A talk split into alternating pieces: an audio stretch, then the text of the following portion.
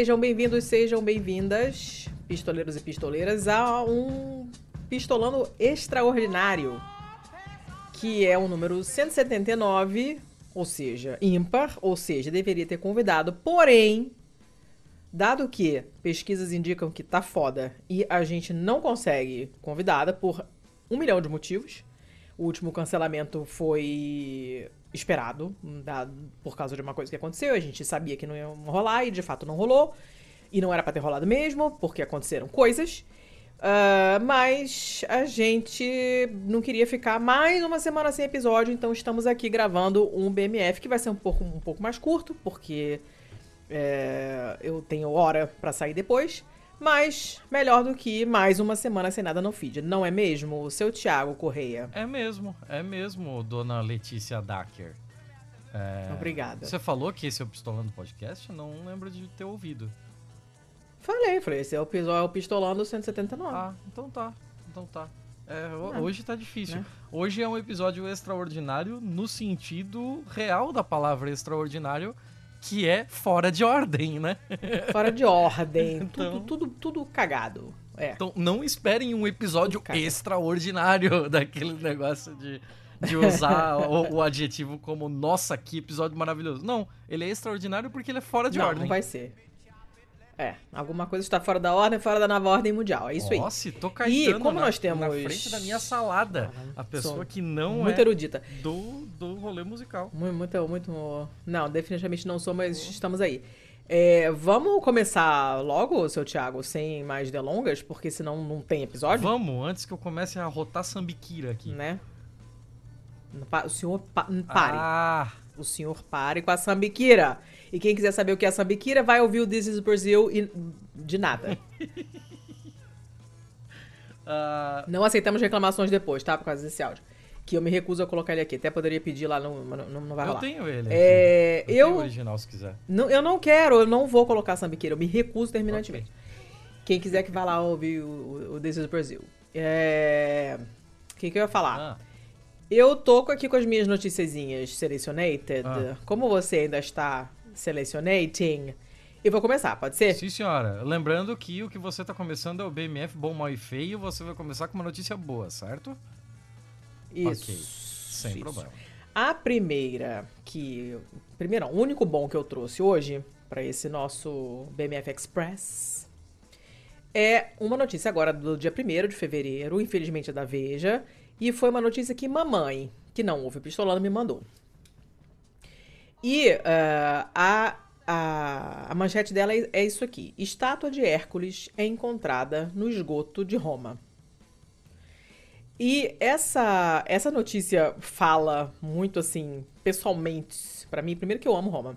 Segundo, que uma boa parte da culpa de eu estar, de eu ter passado tanto tempo na Itália, casado com um italiano, etc, etc, etc, veio de um amigo que eu tive, que eu conheci online, é, num, num RPG online de Senhor da Anéis. E ele é de Roma. Deixei de falar com ele há muitos anos, porque ele é todo é, de direita radical, então né, não trabalhamos. Mas nós fomos amigos por muitos anos. E foi ele que me convenceu a estudar italiano, porque a minha ideia na época era estudar francês. E ele encheu meu saco, porque italiano é muito mais legal, é mais simpático, é menos fedorento, come melhor, não come tanta manteiga. Então encheu meu saco, lá fui eu, otário, aqui estudar italiano. Mas, é, o nosso. A primeira vez que a gente conversou, conversou assim bastante, né? E a amizade nossa começou ali, foi quando eu perguntei para ele como era morar em Roma. Que ela não conhecia, eu não conhecia, nunca tinha ido à Europa.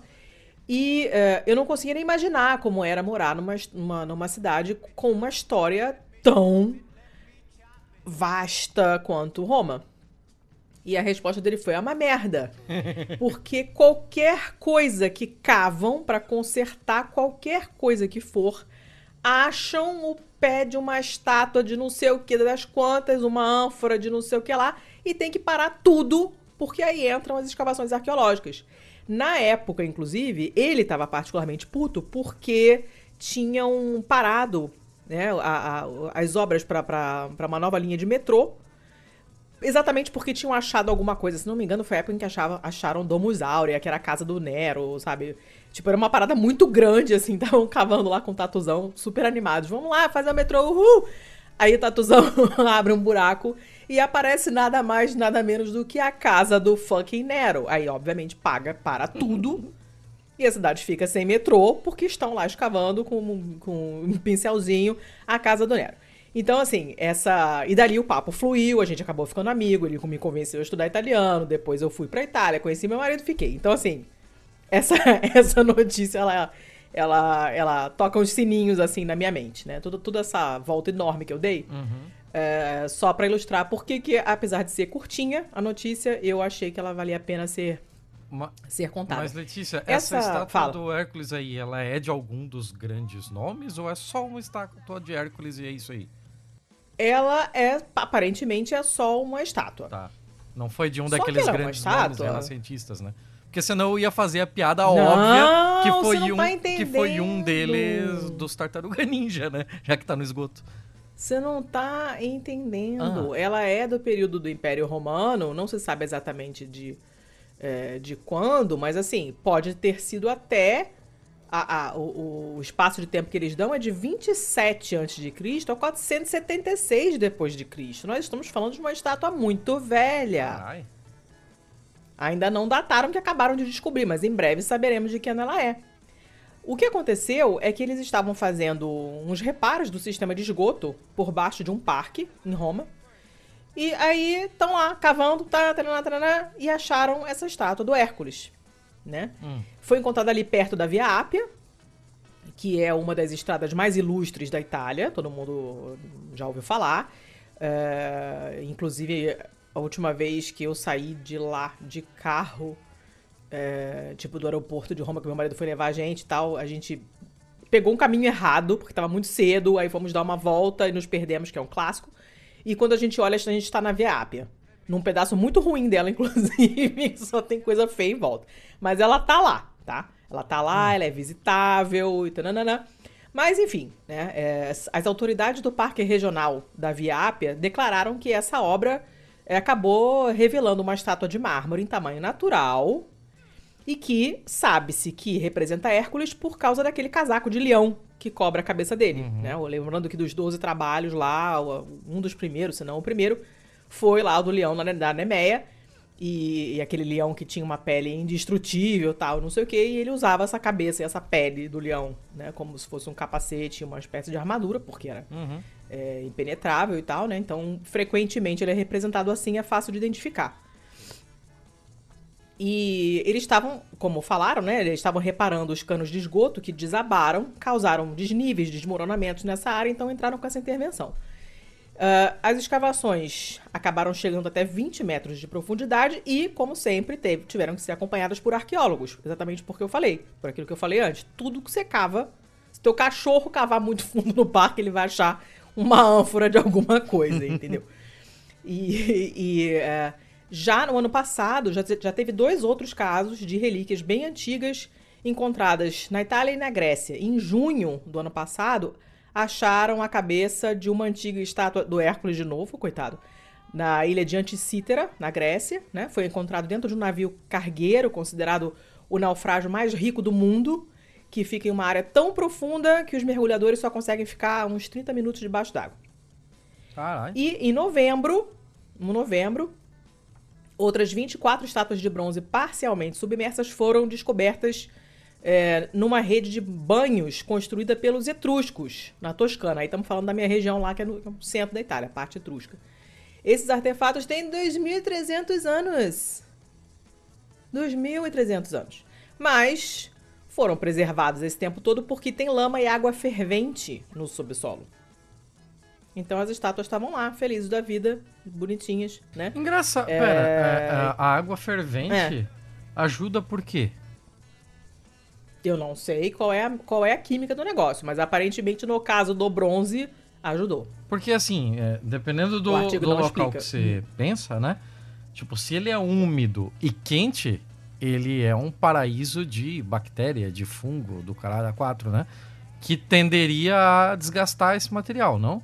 É, mas quando tem. é, o, o- o fungo, por exemplo, ele não gosta de ficar submerso. Ele gosta de umidade, mas ele não gosta de tomar banho. Hum. E a água, quando é. Quando ela tá em movimento, no caso dessa água fervente, se é fervente, tem bolha. Então você- não é todo mundo que resiste aquilo ali. Tá, tá. Sabe? No lugar que tem água fervente, só extremófilo, extremófilo. Então não é.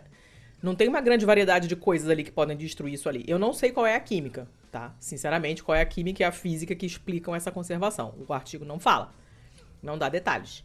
Mas o fato é que, nesse lugar, é, essas estátuas que são de bronze foram preservadas.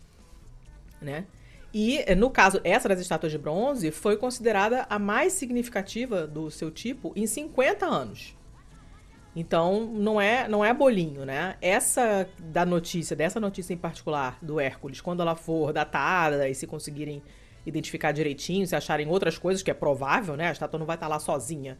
Deve ter outra, outras, outras paradas lá. Uhum. E deve render umas, umas informações interessantes aí. Tô curiosa de saber de que ano que ela é mesmo, porque eles deram de 27 a.C. a 476 depois de Cristo. Pô, é coisa pra caramba, né? Uhum. Dá cinco séculos. Vamos ver se eles se eles conseguem é, depois dizer mais certinho de que, de que período é. E, mas eu achei bem interessante. É uma notícia maneira. E realmente, morar numa cidade histórica assim deve ser muito chato desse ponto de vista. Porque agora tá lá, não sei se vão conseguir consertar o esgoto, entende? Não sei se dá pra consertar. Tipo, no caso do metrô, tiveram que interromper o metrô. Foda-se, vai fazer o quê? Vai continuar cavando e destruir a casa do Nero? Não dá, né? É. Não- Então, dá um certo trabalhinho. Não, não deve ser muito fácil morar nessa cidade, porque tem um- uma quantidade de, de, de perrengues arqueológicos, assim, não Os indiferentes. caras resolvem fazer uma em cima era da essa, outra, né? é? Dá nisso. É porque o lugar é bom de morar, né? Aí fica difícil, né? Cidade do location, México. Location, location. Cidade do México é a mesma coisa, né? É, Ah, é. Perto da, perto da água, né? Clima ameno, pô, sete colinas lá e tal, em se plantando tudo dá, aquelas coisas. uhum. É, e é isso. Essa Acabou. história Esse é o meu sete primeiro- colinas primeiro e é único bom. Foda, né? Todo lugar tem essa porra, né? Lisboa fala dessa porra. Aqui também, Lisboa É, tem. Roma fala É. disso, Moscou fala disso. É, Do esquema de sete Não, colinas. o pessoal também. gosta de sete colinas. O pessoal gosta de sete colinas. Né? E são sempre sete, incrível. Mas era. Não sei lá, o pessoal tem essas coisas com números, eu não, não, não compartilho. Mas, né, deixa eles lá. Saudade de Roma. Acabou, acabou meu bom. Então tá, então tá. Eu vou manter a. Vai lá, eu vou Fu. manter a lógica aí do- de falar de coisa antiga. E va Oba. vamos pra uma notícia do Independent da Inglaterra. Essa notícia do dia Sim. 19 de dezembro de 22. E ela é bem curiosa. É um estudante de Cambridge que resolveu um problema gramatical em sânscrito que intrigou O, o estudiosos por séculos. E essa notícia passou por mim. Eu não fui, não fui ler os detalhes porque eu sabia que não ia entender, ia ficar irritada. Mas ela passou por mim. Aí, ó. Então, é, é uma loucura, né? E pensar que alguém tá resolvendo o problema gramatical em sânscrito. Então, vamos lá, vamos, vamos dar uma destrinchada nisso aqui. É um problema gramatical que tem deixado os estudiosos perplexos desde 5 antes de Cristo. Ou antes da Era Oi. Comum, né? Ah, Sim. e foi resolvido por um estudante de, da- de Cambridge e, entre aspas aqui, pode revolucionar o estudo de sânscrito. O estudante em questão é um indiano, é um estudante de doutorado chamado Rishi Rajpopat, de 27 anos, Hum. e ele decodificou uma regra ensinada por um mestre da língua sânscrita de 2.500 anos atrás. O nome desse mestre era Panini. Panini, tipo das figurinhas. Tá bom. Tá. Por que você tá rindo? Qual- Não, porque panini em italiano é plural de sanduíches. É plural de panino. Panino é sanduíche. Ah, então tá. É, Então, beleza. Ah, o sânscrito aqui, ele é falado só na Índia, né? E tem coisa. Hoje em dia tem coisa de 25 mil pessoas que falam essa, essa língua. E, porra, 25 mil pessoas já seria um número pequeno em qualquer lugar, né? Porque quase. Sim. Toda a cidade aí tem, tem mais de 25 mil pessoas. Agora imagino que são 25 mil pessoas na população indiana inteira, né? Que é um bilhão de pessoas. É. É, é um número ínfimo de pessoas que continuam a falar sânscrito, mas ela é a língua sagrada do hinduísmo. E é por conta disso que ela acaba tendo um pouco mais de longevidade. Isso não é possível que ela tivesse acabado já, né? É, como os textos sagrados hindus são em sânscrito, é, muitas pessoas optam por estudar a língua para poder é, relê-los no original, reinterpretá-los, traduzi-los, etc. E é, o, o hinduísmo também é um dos meios pela qual grande parte da ciência, filosofia e poesia dessa, dessas literaturas seculares da Índia foram escritos. Então acaba sendo muito, muito importante. A gramática desse tal Panini ela é conhecida como Astadhyayi e contava com um sistema que funcionava como um algoritmo para transformar a base. É, eu tô, é, tá foda traduzir isso aqui porque eu tô fora da minha, da minha parte, né? Mas vamos lá. Funcionava como um algoritmo para transformar a base e o sufixo de uma palavra em palavras e frases gramaticalmente corretas. Tinha um jeito ali de transformar isso. Você pegar a base, pegar o sufixo e isso conseguir em- montar a frase. Não sei como isso poderia funcionar, não faço a menor ideia. É, só que Tô meio confusa, mas... só que duas ou mais regras da Panini, do Panini, né? É, geralmente se aplicam simultaneamente, resultando em alguns conflitos de regras. E aí o Panini ensinou uma meta-regra que é tradicionalmente interpretada pelos estudiosos é, como significando o seguinte: no caso de um conflito entre duas regras de igual força, a regra que vem depois na ordem é, na ordem que elas foram escritas é a que deve prevalecer, é a que vence. O que pra mim já é um contrassenso, né? O mais importante devia estar na frente, mas é, é o jeito que ele colocou aqui. E aí, beleza, ele colocou nesses termos. Lembra disso aqui. No caso de um conflito entre duas regras de igual força, a regra que vem depois na ordem serial da gramática prevalece. É, só que daí o- chegou o nosso amigo aqui, o Rajpopat, e ele rejeitou essa interpretação da meta-regra. E ao invés disso, ele argumentou que o Panini queria dizer. é, ele queria dizer outra coisa, mas um erro gramatical estava confundindo as regras. E segundo a interpretação do Rajpopat, ele diz que entre as regras aplicáveis ao lado esquerdo e direito de uma palavra, o Panini quer que a gente escolha a regra aplicada ao lado direito. Então, tipo, essa regra, é- essa parte subsequente que ele tá falando, não é da ordem em que ele colocou as regras no seu tratado. É da ordem da frase. Entende? Ah, Não sei se eu entendi, mas é da ordem. eu vou, eu vou ler depois com calma. Ok, ok. Até porque é possível que eu esteja cometendo um erro de tradução, não seria a primeira vez.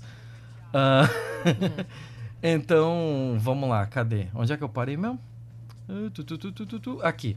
É, empregando essa interpretação, o Rashpopat ele conseguiu descobrir que essa, hum, essa language machine, essa, essa máquina de linguagem, esse, esse método do Panini, é, produzia palavras gramaticalmente corretas, quase que sem exceção. Então o que, que ele fez? A gente já sabe é, o que significa uma frase e como ela seria traduzida usando a regra tradicional do Panini. Agora, com essa nova interpretação da regra do Panini, se a gente traduzir essa frase, como ela fica? E aí, o dele passou a, a, a soar mais correto gramaticalmente. Então, dá a entender que a interpretação dele é realmente a Tá correta. Foi, foi o jeito de fazer a validação disso, né?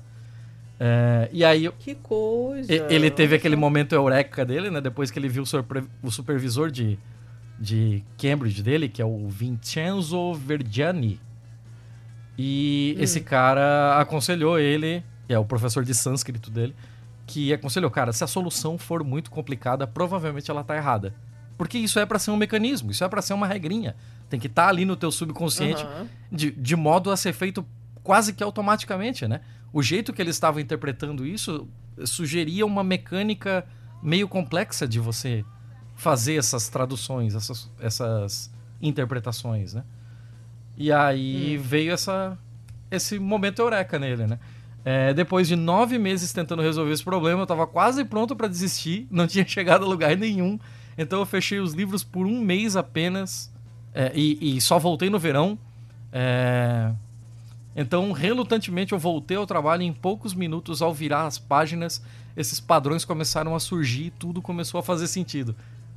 Isso aqui, quem trabalha Que coisa, quem hein? trabalha com, com programação, cara, que trabalha com, com desenvolvimento de software, isso daqui é um clássico. Você sai da frente do computador, vai tomar uma água, vai olhar pro céu, vai mijar, vai fazer qualquer coisa. Quando voltar, cara, vai estar. a cabeça vai ter clareado a, a resolução do problema. Isso é. Já me aconteceu várias vezes. Mas nunca com um problema de Acho- sânscrito de que meio que com 2500 tudo. anos. Eu acho que isso funciona meio que pra qualquer coisa.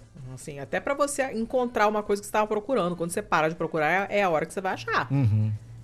Ah, Assim, eu acho essa regra meio meio universal, assim. ah, sim, sim. Imagino, Caraca, sim. cara, mas que maneiro É, aí isso. depois ele fala aqui que nas maneiro. semanas seguintes ele ficou tão empolgado que, ele- que essas coisas estavam fazendo sentido que ele não conseguia dormir, passava horas na biblioteca, inclusive no meio da noite, para verificar o, é, o que, que ele tinha encontrado e resolver problemas relacionados. Então, pegar coisas de gente que teve problemas em tradução de sânscrito que estavam lá perdidas na biblioteca de Cambridge.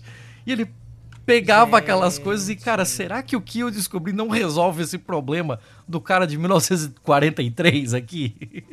Sensacional. É maravilhoso, maravilhoso. O trabalho ao todo levou mais de dois anos e meio, né? E mas agora tudo leva a crer que essa descoberta vai revolucionar o estudo de sânscrito em um momento que o interesse pelo idioma está aumentando, segundo a matéria. Por que está aumentando? Não faço a menor ideia. Mas está aqui. Mas está aqui. São eles que estão dizendo. Eles devem estar vendendo seu peixe também, né, pô? Professor de sânscrito não quer ficar desempregado, não vai ser, cons... não É, vai ser muito não, fácil é, conseguir pô, é outro trampo, né? Babadíssimo. Adorei. Que maneiro. Super interessante. Uhum. Gostei, gostei, gostei. E era isso. Da minha parte, era Gostei. isso. Tá, Ah, então tá. Então vou pro mal, pode ser? sim, vai pro M do BMF, é isso. Ok. É o mal. O mal. quantos que eu maus? Hoje, eu trouxe um só. Ok. Estamos hoje a versão Express. Ok. É, é do WSB TV, sei lá de onde é isso nos Estados Unidos. É, e. Fala de eu mim agora. De onde que veio isso? Onde que é? Fala de mim agora. É, sei lá de onde é que apareceu. Ué, falar o que de você? Eu Eu vivo trazendo essas coisas dessas siglas de rádio, de TV do interior dos Estados Unidos. Ah, eu odeio, fica, mas eu "Ai, posso fazer. eu vem, não gosto dessa merda. quê." É, mas lá eu não posso fazer nada, foi o que apareceu pra mim. Eu acho uma merda. Eu acho uma merda. Você tem uma rádio que tem uma sílaba de. é, uma sigla que são quatro letras, eu acho uma bosta de nome. Bota Transamérica, que é muito mais legal, entendeu? Do que ah, ABCD. Eu acho estúpido. Mas é o que tem, né? Então estamos aí. É, é agora do finzinho de janeiro, do dia 30 de janeiro. Olha que maravilha, hein? Olha que maravilha. Mais de 20 enfermeiros na Georgia, nos Estados Unidos, Hum. obtiveram licenças, né, licença para trabalhar como enfermeiros, com diplomas falsos, segundo o governo federal, segundo o FBI. Hum. 22, do 22 pessoas, para ser mais mais precisa, né? E aí o, o Georgia Board of Nursing, que deve ser lá o conselho regional da, de, de enfermagem lá, mandou cartas para essas pessoas pedindo para que eles devolvam, para que elas devolvam as licenças, né, para para exercer a enfermagem dentro de 30 dias, até o dia 17, ninguém tinha feito isso, né? E o pessoal começou a ficar preocupado, né? Uhum. Porque. Como assim? Essas pessoas dizem que são enfermeiras e não são. E aparentemente, com 15 mil dólares, você consegue um diploma falso Caralho. eh, de três. é, de três escolas de enfermagem no sul da Flórida. Ah, deixa eu te fazer essa E pergunta, porque assim, é, eu sei que Ah, é, isso pode não fazer parte do, do dia a dia de parte da nossa audiência. Então, assim, enfermagem em si, é com- aqui no Brasil, por exemplo, é, ou nos outros lugares onde você viveu também, né? Até para ter o- a título de comparação. Enfermagem é considerado Hum. um curso superior? sim, sim, tem um. Tem, tem um. facu- Você faz faculdade. Uhum. Você faz faculdade. Sim, Em, em todo E, lugar é... é, assim? Tem lugares em que é visto não- diferente? Não, não tenho a menor ideia, seu Thiago, eu não sei dizer. Eu sei que na Itália é faculdade, nos Estados Unidos até onde eu sei também. Ok. É, E o que acontece é que o FBI e o Departamento de Justiça é, anunciaram que descobriram essa esse esse esquema de fraude que rola no país inteiro e o valor envolvido é 100 milhões de dólares. Como é que é? Quanto? Como? 100 milhões de dólares. Mas como? Como que chega nesse valor? Quin- 15 mil é o que pagam pra cada diploma falso. Caralho, é gente pra caralho, então. Aí Porra. desbarataram o esquema e descobriram que isso aí movimentou uns 100 milhões de dólares. Eles chamaram de Operação Nightingale. Quem não sabe quem, é a Flor quem foi a Florence Nightingale, procure. Eu vou colocar o link da, da Wikipedia pra vocês irem lá ver, que a história dela é fantástica. E, e simplesmente essas pessoas não iam à aula, nunca foram, elas não fizeram, não estudaram absolutamente nada. Caralho, Nada. que doideira. Imagina o Ah, risco. É. O quê? Você tá maluco? Confirmaram que três dessas pessoas com, com esse diploma falso trabalhavam no Atlanta, lá o Medical Center, que é, aparentemente é uma coisa grande e tal, né? Essas pessoas foram retiradas do trabalho, não estão mais lá. Mas é, agora estão trabalhando junto com, com o FBI, né? O FBI, os investigadores dos estados e tal, né? Da, da, da Georgia em particular, para juntar as evidências necessárias para revogar essas licenças de qualquer um que se recusar a devolver essas licenças voluntariamente. Lembrando que até agora ninguém devolveu voluntariamente. Então vão ter que, é, que dar um, juntar e provar que essas pessoas não frequentaram nada e que, portanto, não podem ter essa licença para praticar enfermagem, porque senão elas simplesmente vão continuar trabalhando. Que loucura, cara. Puta que Lembrando, pariu. lembrando que nos Estados Unidos, os funcionários de enfermagem têm é, muito mais responsabilidade do que no Brasil. Hum, É uma profissão que é vista com muito mais respeito do que no Brasil. Né? No Brasil você tem essa, essa coisa elitista da medicina que trata enfermeiro como se fosse uhum. bicho, né? Em geral, com, com poucas exceções. E, eh, e nos Estados Unidos o enfermeiro pode fazer mais coisas, pode, entendeu? Tem mais Autonomia, autonomia, do que no Brasil. Então pode fazer, sei lá, tem procedimentos que no Brasil só o médico pode fazer e que nos Estados Unidos a- a- a- o pessoal da enfermagem faz, né? Coisas desse tipo. Então você imagina alguém, uma enfermeira, sei lá, pegando um acesso no catéter de um venoso central, sabe? Você pega uma veiona aqui, o, artéria. né? Cara, umas paradas complicadas, sabe? Umas paradas complexas. E aí você pega uma pessoa que simplesmente nunca foi a uma aula, nunca frequentou faculdade nenhuma. Ela simplesmente comprou o diploma. Que loucura, cara. E essa pessoa tá lá, cavando buraco lá, fazendo, pegando tua veia e fazendo curativo, dando ponto, sei lá. Beleza, né? Porra. Beleza, né? É. Vou te dizer que isso na Itália acontece com uma certa frequência. Eu me lembro de muitas vezes esse tipo de notícia no jornal lá. Médico, dentista, enfermeiro, direto. Volta e meia aparecia uma galera aí. Muito bom, por- muito por bom. algum- A humanidade tá de parabéns. Por algum motivo em específico, assim? Porque, tipo, aqui no Brasil a gente tem isso com menos frequência do que eu acho que em alguns lugares mesmo. Porque, tipo, a gente tem uma. A gente tem uma. uma um sistema de ensino que é bastante mercantilizado. A gente tem um sistema é, próprio, até cultural, extremamente permissivo com esse tipo de, de fraude. A gente tem esse negócio de, de ser uma, uma sociedade é, meio que acostumada e às vezes até um tanto quanto anestesiada para certos tipos de, de corrupção e tal, né? Que somando esse tipo de coisa, parece que É um contrassenso isso ser é, tão mais comum em alguns lugares comparativo com aqui? Ou eu tô falando uma merda muito grande? Não, eu, eu acho várias coisas. Primeiro que eu acho que no Brasil é, a gente tem um problema sério de fiscalização em geral, né? Uhum. Então, eu pessoalmente, tirando essa informação da minha bunda, acho que é provável que aconteça muito, mas ninguém vai lá checar. Então ninguém nunca descobre. Isso é uma coisa. Segunda coisa, é muito fácil fazer faculdade ruim no Brasil. Uhum. É muito mais fácil. Você não precisa comprar um diploma. Você pode fazer uma faculdade merda, das quais há muitas, Sim. Ah, é. né? Vai pra uma Unisquina qualquer. Pra que que você vai comprar o diploma, que é caro pra caramba? Paga, tu não vai mesmo. Não precisa ir, não precisa assistir aula de merda nenhuma. Compra alguém pra pagar a prova, pra fazer a prova pra você. Tá lá. Demora mais, né? Mas aí dá menos problema. Teu diploma é válido. Que você não sabe nada é um fato, mas o teu diploma vale. Entendeu? Então, não sei. Eu, eu acho que esses dois fatores têm alguma coisa a ver aí, mas não posso, obviamente, não posso afirmar. São as minhas teorias. Uhum. Entendeu? Mas não sei, não sei, não sei. Mas era esse o mal, que é um mal bem ruim, né? Porque você tá lá sendo enfermeirada por um não enfermeiro, deve ser muito péssimo.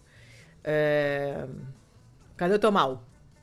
Porque daqui a pouco tem que sair Tá. lá ver a criança jogar Tá, vôlei. meu mal. Vamos lá pro meu mal. O meu mal é um Ah. pouquinho mais antigo, tá? Ele vem de 15 de maio de 2022. Então, ele já tem aí seus oito meses por aí. E ele vem da CBS americana. E é uma história completamente maluca. Maluca. É, tem aqui uma casa chamada Shareswood. E ela fica em um condado chamado Pitsi- Pittsylvania, na Virgínia. Essa casa tá. Tem muita pizza? É, é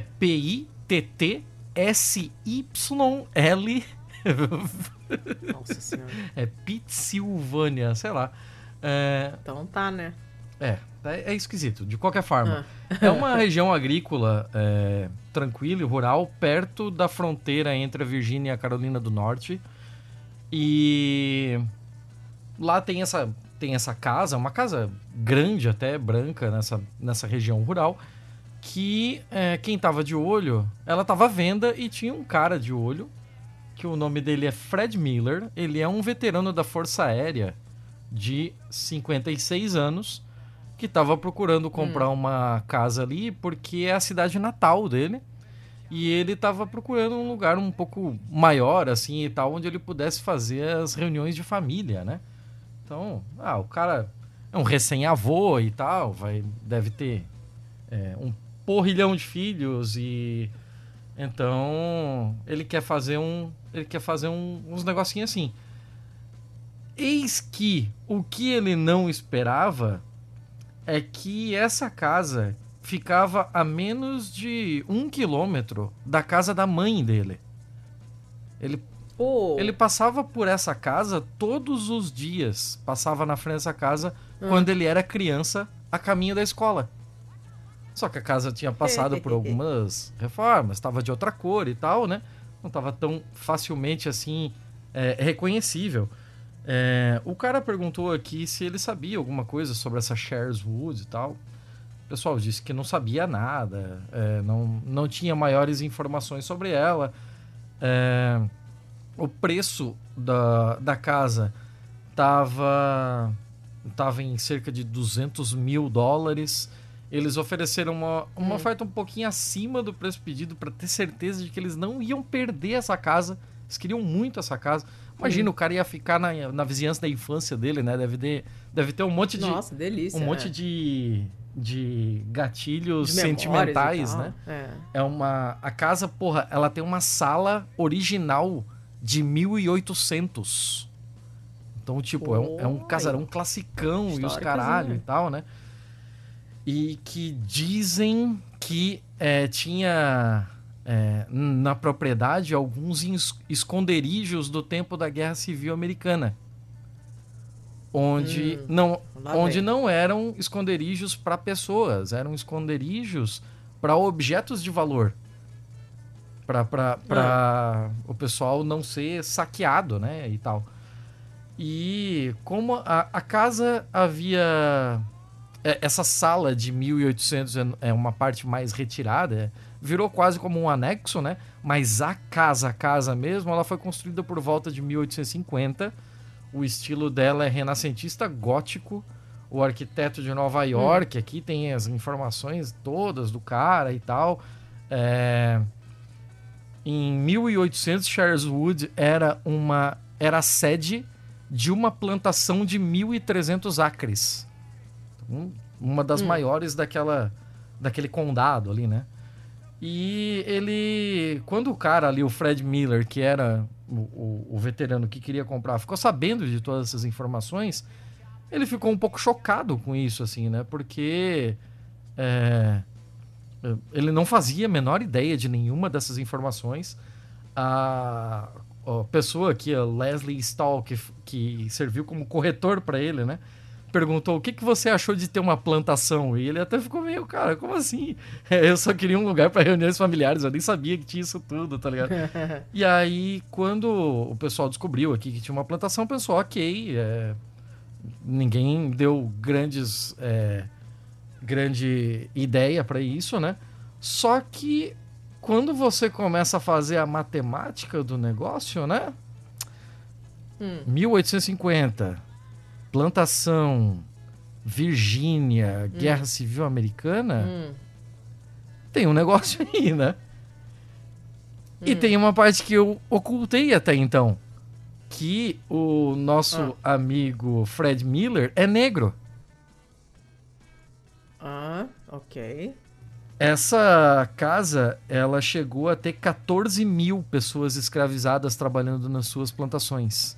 Oh, que beleza. Pra você ter uma ideia da, da, da, da proporção que era isso, o estado da Virgínia, o estado inteiro da Virgínia, nessa época, tinha coisa de 500 mil pessoas. E só essa propriedade tinha 14 mil 14 escravizados. mil. Ah, Aí vem todas as contas, vem tudo que pode passar pela cabeça de um cara e vem o fato de que ele morou a infância dele ali. Fu- Fuça, fuça, fuça, procura de um lado, procura do outro, vasculha tudo. Essa é a casa de quem escravizou a família dele. Ah, Os antepassados dele trabalharam como escravizados para esta propriedade. merda. Cara, é um- uma coisa de filme. De filme. Imagina Caramba, gente. Como você faz que as suas lembranças de infância passem por cima desse tipo de informação, né? Como é que você pode Cara, voltar a se sentir merda. confortável nesse lugar? Eu acredito que não volte, né? Não tem como, né?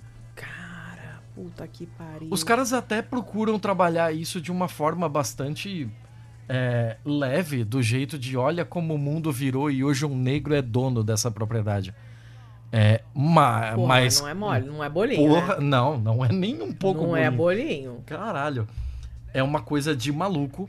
A matéria, ela é enorme, porque a matéria é basicamente uma transcrição de um episódio do 60 Minutes. Ah, tá. E Aí é ruim, aí fica longo mesmo. É, mas assim, é muito, muito foda. E eu não consigo nem imaginar. Você consegue imaginar alguma coisa assim? De maneira nenhuma. De maneira nenhuma. No Brasil seria improvável que esse tipo de coisa acontecesse, porque a gente teve lá o Rui Barbosa fudendo com um monte de documentos, né, da, do período da Ah, escravidão. ninguém é. sabe mais nada, O ninguém pessoal acha nada. destruiu uma É. cacetada de documentação que pudesse levar a algum tipo de responsabilização, algum tipo de indenização e tal. É, é improvável que algo assim pudesse acontecer no Brasil, mas, cara, nossa, é loucura, é uma loucura. Não, não sei nem o que dizer. Rapaz, não é mole não, viu? Não é mole não. Cara, que bosta. Essa, essa notícia podia estar no feio. Ela não precisava estar no mal. Mas eu optei por colocá-la no mal porque assim, cara. É, é. Esse assunto é sempre mal. É né? sempre mal, é uma história muito pesada. A, a- a matéria é longa e vale muito a pena, assim, porque tipo, tem uma reunião de família na casa para as pessoas debaterem em loco as, as coisas da casa, sabe?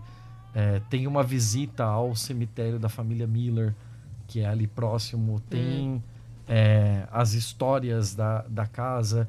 É, eles vasculham e encontram um cemitério de escravos na propriedade. É uma coisa de maluco. De maluco. É, é. Vale muito, muito a pena a leitura dessa notícia aqui. Vou ler, vou ler. Tá, vamos, vamos pro feio então, pra dar uma. Vamos pro feio. Vamos pro feio, então. Vamos, né? Tá. Eu vou. Olha, eu vou começar. Vou fazer uma transição. Que esse meu primeiro feio é um feio. Feio mal. É, ele, ele é feio porque ele é inesperado, mas é, ele é ruim, tá? É uma Hum. notícia italiana do Il Fatto Quotidiano que eu já trouxe aqui. Ah, é do dia 29 de janeiro. E antes eu preciso explicar uma coisa. A, a cédula eleitoral na Itália, ela é de papel ainda. Não é só de papel, ela é do tamanho de uma cartolina praticamente. Eu volto em Com os 80, as 80 siglas dos partidos lá e não sei o que. E você marca lá o que você quer e beleza. E bota, dobra aquilo em 80 partes e bota na urna, tá? Uhum. porque é enorme. É, eu não voto na Itália, não tenho cidadania, não posso votar, mas eu já. né, todo mundo já viu o vídeo e tal, foto, não sei o que, o negócio é, é uma cartolina, é, é enorme. É, e você vai lá com o seu lapisinho pra marcar, né? O que dá margem a uma série de possibilidades interessantes. Assim como no Brasil, quando é, se votava dessa forma, as pessoas escreviam nomes. é, do, do rinoceronte cacareco, ou, ou mandava alguém tomar no Sim, cu escrevendo na cédula, a mesma coisa, macaco tião, a mesma coisa acontece na Itália. Nesse caso, o que aconteceu foi um homicídio que foi confessado na cédula eleitoral. Caralho. Pois é. Porra, mas é confessionário Uma- agora essa porra? Pois é, uma, uma, uma cidadezinha chamada Vila Santa, em Monza, né, na província de Monza, eh, simplesmente foram lá contar né, as cédulas, os votos tal, não sei o que, em 25 de setembro. E o presidente da sessão eleitoral ali falou: Ah, que beleza isso aqui, e entregou essa cédula para a polícia. Estava escrito o seguinte: Hum. assassinei um homem, está enterrado num canteiro de obras na área norte. Por favor, deem a ele uma sepultura cristã. Um enterro cristão. Caralho. Aí a polícia individuou, a, a- identificou lá a área, né, que, que- essa área norte lá, que a mensagem mencionava, né, e começou a escavar pra ver o que, que tem lá. Mas não sabem se é verdade, né? Só vão saber se é verdade se realmente encontraram alguma coisa. Né? Aqui na reportagem eles falam, olha, pode ser simplesmente uma mensagem de alguém que mente, que mentiu, um escreveu trote, uma balela lá e não se sabe. Um trote. Né? Essa, essa, esse canteiro de obras é um, tá abandonado, ali deveria ter sido construído um hotel e também um centro esportivo, mas não rolou. A polícia escavou até o pôr do sol para procurar um cadáver. Qual cadáver? Não se sabe, né? Esse presumido homicídio confessado nessa, nessa ficha, nessa é, cédula eleitoral, mas não se, não se sabe, né? Tava lá escrito a lápis, bonitinho, nananana, e abriram lá um BO na, na- em Monza mesmo, que é é a província, né? A cidade a qual essa cidadezinha responde, digamos assim, burocraticamente, em termos de justiça, mas ainda não se sabe se realmente aconteceu um crime ou se é simplesmente é, um trote ou a mensagem de alguém que tem mania de mentir. Um mitômano, pode ter sido também. George Santos. Aí mandaram lá. Hã? O George Santos. Quem foi? O Jorge Santos. Nossa, esse, esse é um capítulo à parte. Participou um arqueólogo forense, né? Do lado de, veio de Milão, veio uma botânica, veio, sei lá, que. Cara, foi uma galera lá pra ver se acham alguma coisa.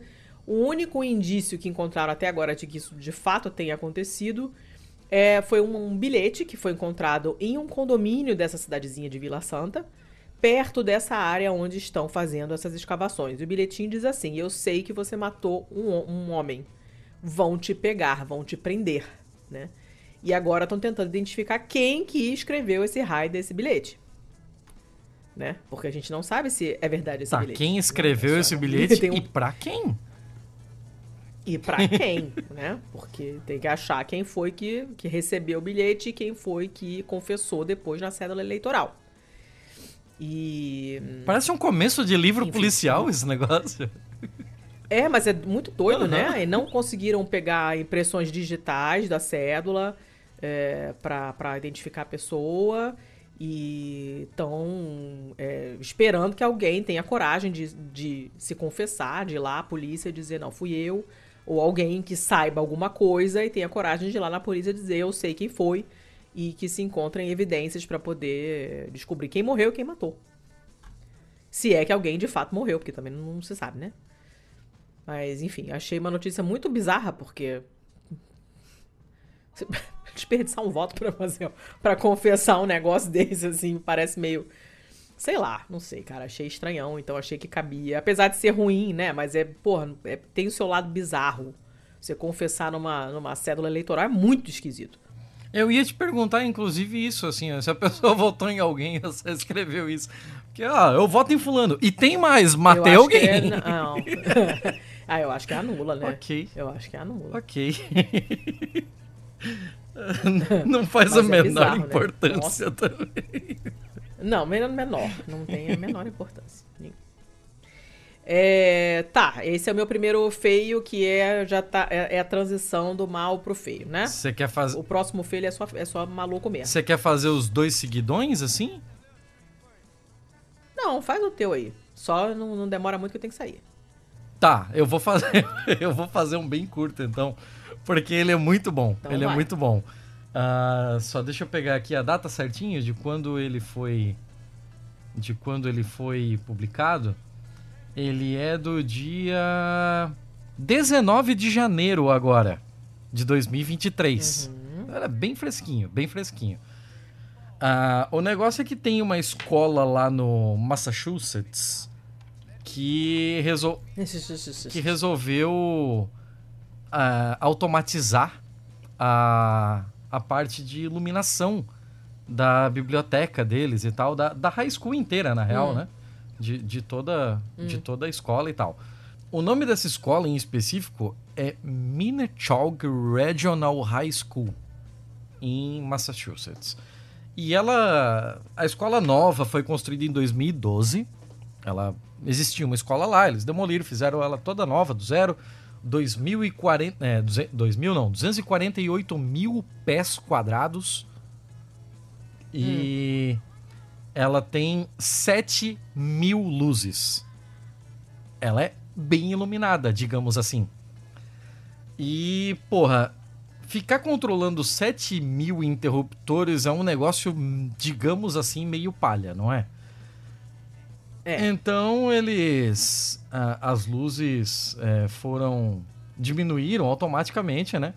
Eles, eles colocaram um sistema lá para que elas fossem desligadas ou menos reduzidas automaticamente é, quando fosse necessária menos luz, menos luz, né? E elas desligariam totalmente quando é, à noite quando não houvesse necessidade de uso, né? Quando não tivesse ninguém estudando lá. Não tem por que deixar a madrugada inteira essa porra lá ligada. O que poderia dar errado? Nesse caso, meio que tudo. Uh, nove anos depois da instalação do sistema, ou seja, em 2021, o software que faz essa regulagem da intensidade da luz, dependendo da necessidade, travou. Ah, e aí? E aí que já tem dois anos que as luzes nunca mais apagam ninguém ah, consegue não. apagar as luzes. Não. What? A empresa que instalou as luzes, ela mudou de mãos várias vezes. Ela foi vendida e comprada, hum. ela trocou de sócio, de dono. Ninguém atualmente na empresa está familiarizado com o software que está rodando nela. Não, gente, não é possível Mas... isso, Thiago. Mas em... Não é possível. Mas em determinado momento. Depois o pessoal faz piada de português, olha lá, ó. ó. Cara. Em determinado momento eles encontraram alguém que era familiarizado com esse software. Meu, pegaram Pegaram o cara frila, assim, ó. Não, cara, vem cá, já só resolve Ah. essa porra aqui. O cara chegou, sentou na frente do computador, olhou. Massa, eu conheço isso aqui. Eu tenho uma notícia boa e uma ruim. A boa é que eu conheço aqui. Ah. A segunda é que não tem conserto. Porra, tira da tomada essa porra dessa escola, entende? O, no- Cara, como assim? o novo sistema, um novo sistema vai custar 1 milhão e 200 mil dólares. Não, não, não, não, não, não. Você tá de sacanagem. O sistema, ele pode, ser, ele pode ser corrigido, o que tá agora. Até tem um jeito de, de a gente dar uma garibada nele. Só que essa correção precisa ser com um hardware. As peças desse hardware já foram encomendadas, mas elas foram encomendadas da China. Tem mais de um ano. E com todos os problemas na cadeia de suprimentos, AliExpress deu, deu, deu. deu migué. tem mais de um ano. E com os problemas na cadeia de suprimentos, mal e mal se sabe onde no mundo está a encomenda. Não é possível. Igual a sua geladeira, seu Thiago? Ah, Não vamos falar sobre isso. Não vamos falar sobre isso. Vou- Cara, é mas cedo é demais pra fazer assim? piada sobre isso, Letícia. Eu não tô. Não, não era piada. Eu tô fazendo analogia entre situações merda. Mas, ge- gente. Então, essa. A escola, pra, pra, pra ser a cereja do bolo da, da piada, né? Essa escola fica em Springfield.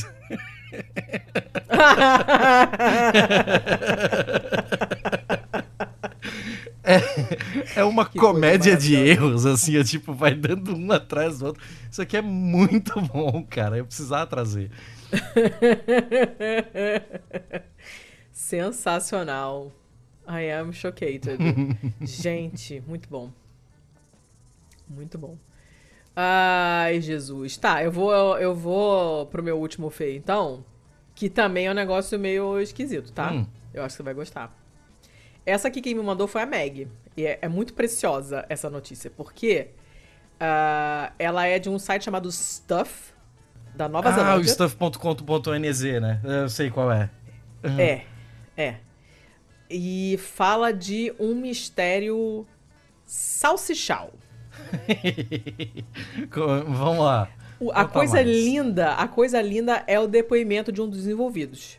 Essa coisa está dividindo a nossa comunidade. Ninguém mais confia nos outros. É, essa parada aqui aconteceu numa, numa das ilhas da Nova Zelândia, chamada Waiheke. Não sei como se pronuncia. Uhum. Ah, e esses- os residentes dessa ilha estão com um problema, porque no último ano elas vêm encontrando salsichas Hum, enroladas em pão de forma, aquele pão bimbo branco triste, aquele pão brocha, Adoro. sabe? Que você olha pra ele e você quer chorar, é porque ele gruda no teu céu da boca, É, é, um- é eu- um- é um eu pão adoro, bolo, adoro. né? Que não deveria existir. É o pão bolo, é porque você, você come arroz parbolizado, né, Thiago? Não tem como, não tem como te defender. E simplesmente as pessoas encontram essas salsichas com esse pão bosta dentro das caixas de correio delas. hum. É, a primeira salsicha chegou no verão do ano passado. Né? Tava lá nesse pão com uma, com uma manteiguinha, cheio de molho de tomate. Já tava fria quando o, o primeiro cara, que, a primeira vítima do salsichador, sei lá, é, encontrou essa coisa, esse sanduíche, que nem é sanduíche, sei lá o que, que é Pressupõe, na sua caixa de correio, pressupõe né? que em algum momento esteve quente, então. Parece que sim, porque ela tem aquelas marquinhas de quem foi pra grelha, sabe? Ah, tá. Ok. É, aí ele falou: bom, alguém, um bebum passou com esse negócio aqui na mão, não sabia onde botar, enfiou na minha caixa do correio, joguei fora, beleza. Isso aí aconteceu de novo. Mesmo tipo de salsicha, mesmo molho, mesmo. tudo igual. Hum. Aí começou a se repetir e falou: cara, não é possível. Tirou uma foto, mandou lá no grupo de WhatsApp dele. E outras pessoas falaram: cara, eu também fui salsichado. Aconteceu comigo. E foi aí que descobriram que eles tinham um serial sausager na ilha. Tem um salsichador cereal na ilha de Waiheke. Tá? Essa ilha fica a, uma, a 30 minutos de barco de Auckland.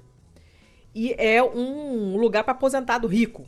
praticamente, né? E, e pra, pra gente hipster que tem dinheiro, tananana, tem vinhedos, é um lugar de gente com grana, Uhum. né? E é um lugar muito estranho pra estar acontecendo uma coisa desse tipo, né?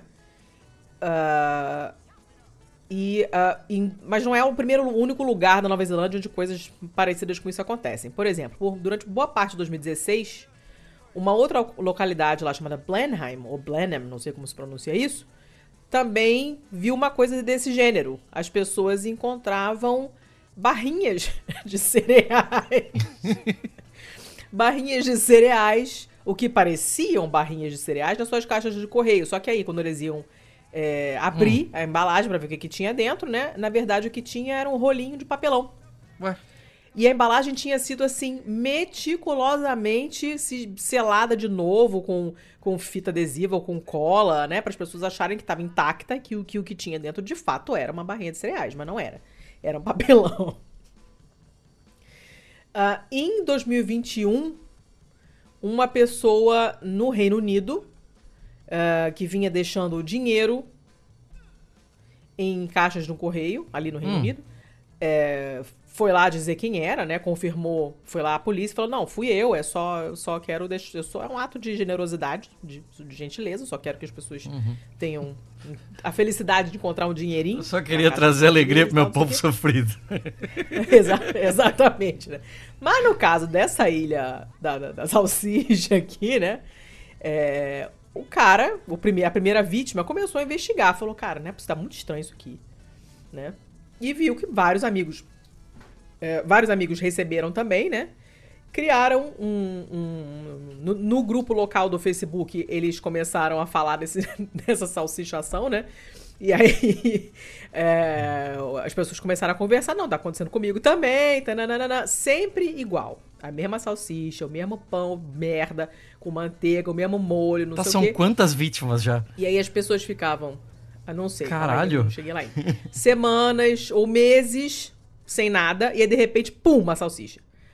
Aí o cara fala assim: você nunca sabe quando o ataque vai acontecer, mas quando acontece, todo mundo é atingido. É traumático, porque nenhuma caixa de correio está segura. Aí eles falam: olha, antes, né, as salsichas vinham é, né, com a manteiguinha, agora eu tô vendo sem manteiga. Isso deve ser um- um- uma consequência da crise dos- do, custo de vida, né?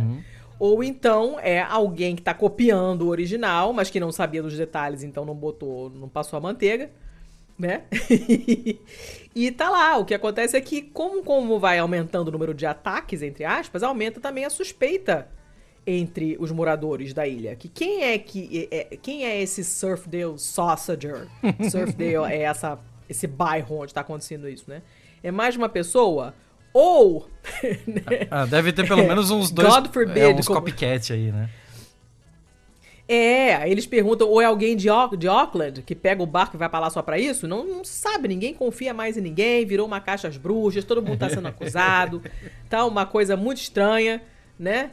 E, e, e essa salsicha já descobriram que vende na ilha inteira, qualquer loja, qualquer loja de conveniência de posto de gasolina vende, é a mais barata que tem, então é impossível rastrear quem foi que, que né, pela salsicha, que não é a salsicha gourmet que só vende na delicatessen do fulano de tal, não, é um negócio, é a salsicha que tem em qualquer lugar, mais vagabunda, mais barata.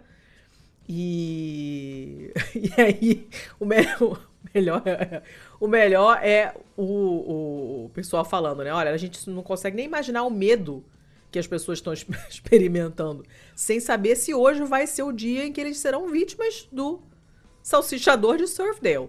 A gente vai continuar ficando de olho nas lojas que vendem essa, esses- essas salsichas para ver se a gente encontra alguma atividade suspeita. Caralho, essa galera se Ah, levando meu Deus ultra a sério, né? Ultra sério, é maravilhoso, é maravilhoso, maravilhoso. E. Ah, e tem mais umas- um, um restinho de história que depois que faz um link com uma outra história deles lá que rolou e tal. Mas assim, o pessoal tá, cara, tá. Sabe, tem. São 20, é 20 dólares é, por quilo. Quem que tá comprando salsicha só pra colocar na caixa do correio dos outros? Tá muito esquisito. Sabe, tá todo mundo sem dinheiro, sem emprego, as coisas estão caras. Pô, a pessoa vai desperdiçar dinheiro com isso, tá, tá muito estranho, né? Tá muito esquisito, né? E mas é isso, o pessoal tá nessa investigação para saber é, o que está acontecendo, né? E as pessoas falando, é traumático, eu quero que isso pare.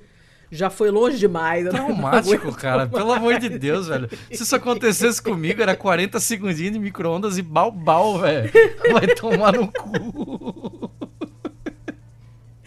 É muito bom, é muito bom. Aí estão desconfiando de um, um cara. Um cara. Hum. Porque quando todo mundo começou a dizer, eu também fui, fui atingido e tal, a pessoa começou a postar foto, ele falou que foi atingido, mas não postou foto. Ah, pronto. Então a pessoa tá achando que foi ele, Por... entendeu? Porque seria muito difícil forjar um, um hot dog no seu cachorro correio pra caralho. Né? Ai, gente. Aí um tá chateado porque uma, uma salsicha dele veio com papel de, de papel de, de embrulho de Natal. e foi a irmãzinha dele menor que encontrou. E aí levou correndo para casa morrendo de medo. E Caralho, gente. Meu Deus. O que, que é a falta de problema, né, Nossa, gente? Nossa, cara, vem fazer um estágio aqui no setorial de política do Correio Brasiliense, tá ligado? É vem foda, dar um, né? É vem foda. dar um pulo aqui no é Brasil que vocês foda. vão ver o que é ter notícia, cara. Mas é mas curiosamente, Letícia, as nossas hum. notícias vão acabar tendo pontos em comum de novo. Ah, então vai. É, eu trouxe aqui uma notícia do homem mais fofoqueiro do mundo, né? Do Heraldo. O, o Heraldo dessa vez. Uhum. dessa vez aqui é o Heraldo da Escócia, heraldscotland.com. E ela também é uma dessas coisas assim que ninguém sabe exatamente como começou, como acontece, quem tá fazendo, mas já virou praticamente uma tradição. E do que nós estamos falando? Nós estamos falando de uma tradição de Natal sueca. Ah, uh, tem salsicha. Não envolve salsichas, mas vamos chegar lá. Vamos chegar lá. Eu não sei por que caralhos a Suécia resolveu que ele, eles inventaram um cara chamado. Um, um, um boneco chamado Gaule. É, G-A, A com trema, V-L-E. Gavle. Ah, não sei, já não sei pronunciar esse jeito é, nenhum. É, e o que, que é o Gavle? O Gavle é uma cabra, é um bode feito de feno gigante no centro de uma cidade. Da, da a cidade de Gavle, inclusive, né? É, então ele é chamado de Gavle Goat, né? Ou Gavle, Gavle Bucken. Que, ah. E é uma tradição da cidade que toda vez faz essa porra desse, desse bode de feno, de palha, hum. no centro da cidade ah, no Natal. Esse bode, esse bode eu acho que eu, eu acho que eu sei qual é, que na IKEA Eu já, eu já te mandei a imagem dele. Pra, você compra para enfeitar a casa. É. Só que você criar um bode de palha no meio do inverno num país nórdico hum. é meio que um convite. Hum. Desde 1966 colocam ele lá. E desde 1966, é esse desgraçado todo ano, quase todo ano, ele sofre um atentado. Pô, maldade, coitado do bicho. É porque é muito fácil, ele é um convite, cara. É um bode de palha. Não tem como, é muito tentador. Então, é, dos 56 anos em que ele foi erigido no meio da cidade de Gavle. Em 38 hum. deles, em 67% dos anos, em dois terços dos, dos anos, ele foi é, destruído. E... Ai, que maldade. Eu vou te mandar a foto do, do, do bode da IKEA aqui, que é o que usam para decorar. Você compra para fazer decoração de Natal. E agora ah. a tradição que era ter esse bodinho enfeitando a cidade como uma decoração de Natal agora virou uma tradição de que. É, virou uma superstição de que se no período entre erigir o bode e o ano novo ele não for destruído, o próximo ano será hum. auspicioso. Uh, o pessoal do. Meu Deus. O pessoal do Herald aqui colocou uma, uma, uma breve explicação ano a ano do destino do Gavle Boken. Em 1966, hum. ele foi queimado. Em 67, ele ah. sobreviveu. 68 sobreviveu. Ah. 69, ele foi queimado. Em 70, ele foi queimado seis horas depois da inauguração por adolescentes bêbados. Ai, gente! em 71, ele foi destruído. Eles colocaram como smashed. Então eu imagino que todo mundo destruiu a palha no taco de beisebol, assim. Na. na... Caraca, gente. na porrada. Em 72, ele implodiu por sabotagem. Gente. Em 73, ele foi roubado. E aí depois descobriram quem foi o cara que roubou. E ele foi sentenciado a dois anos de prisão. Em 74, ele foi queimado. Em 75, ele colapsou por acidente mesmo. Em 76, ele foi. É... ele foi assaulted by a Volvo. é muito sueco. Em 77. em 77, o destino dele é desconhecido, presumidamente queimado. 78, ele foi destruído na porrada de novo, smashed. Em 79, hum. ele foi queimado ainda em, durante a construção. E depois foi. Como ele não tinha sequer sido inaugurado, a cidade fez um esforço para criar um novo. E esse novo foi destruído. Ai, em 80 gente. ele foi queimado, em 81 ele sobreviveu, 82 ele foi queimado, em 83 quebraram as pernas dele, em 84 ele foi queimado, em 85 ele entra no, no livro dos recordes pela primeira vez e foi queimado. Hum. em 86 ele foi queimado, em 87 ele foi é, foi a primeira vez que eles usaram na construção dele, tal como pessoas usam laque para manter seu cabelo em determinado formato. Hum. Em 87 foi o primeiro hum. ano em que eles usaram é, materiais retardantes de fogo como um laque para deixar o cara parado e não ser queimado. E ele foi queimado. em 88 ele sobreviveu, 89 ele foi queimado. Depois eles fizeram uma vaquinha, um crowdfunding para é, fazer um. Uma vaquinha ou uma cabrinha? Uma cabrinha, né? Um para fazer uma, um substituto. Esse substituto foi queimado. Em 90 ele sobreviveu. Em 91 ele foi queimado. 92. Será que você vai fazer a lista toda de 90 até 2023? Não, eu né? só... eu vou levantar e vou embora. Não, eu só vou fazer. eu só vou fazer os que tem é, highlights, assim, que tem alguma coisinha a mais. Ah. Em 92 ele foi queimado em 8 dias. E depois uh, o substituto dele também foi queimado e o cara que queimou os dois foi preso.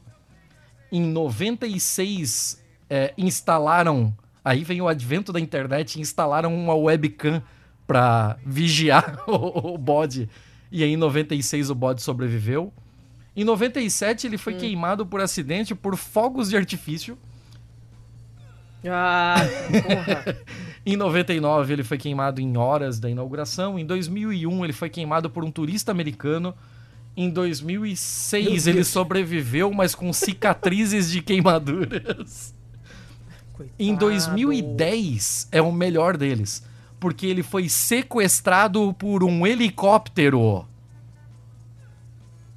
Gente, mas por que, que o pessoal cisma com essa porra dessa cabra? Não dá pra deixar a cabra em paz, não? que, qual o problema? É, ele...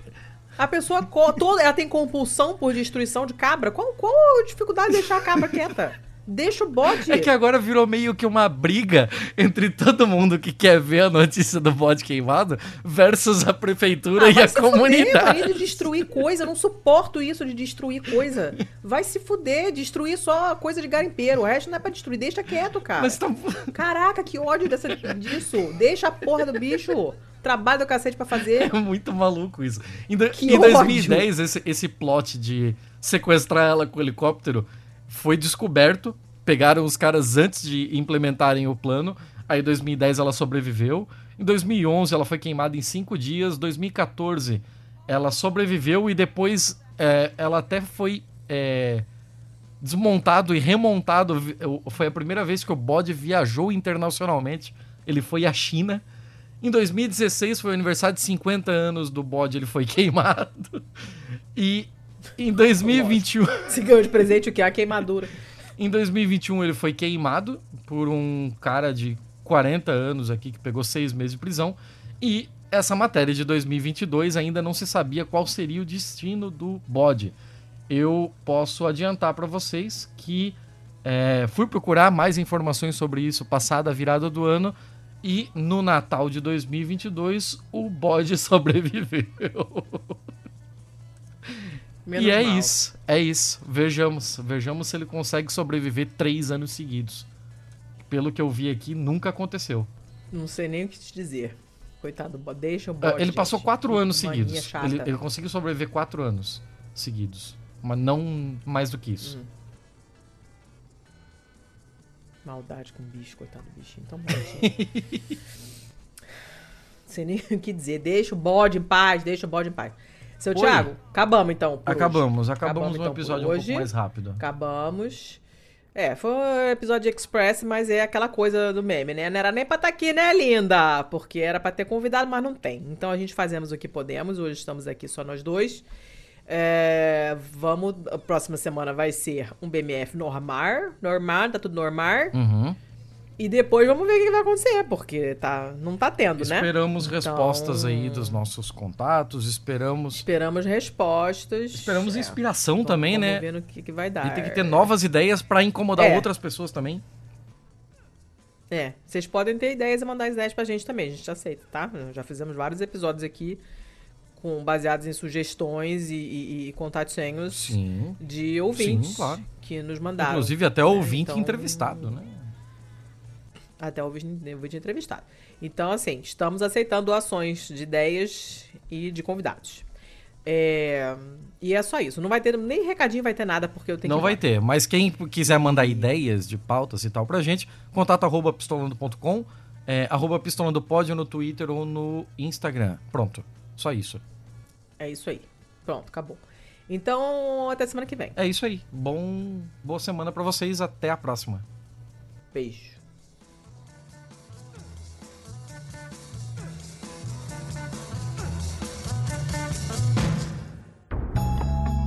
Este podcast foi editado por estopimpodcasts.com.br.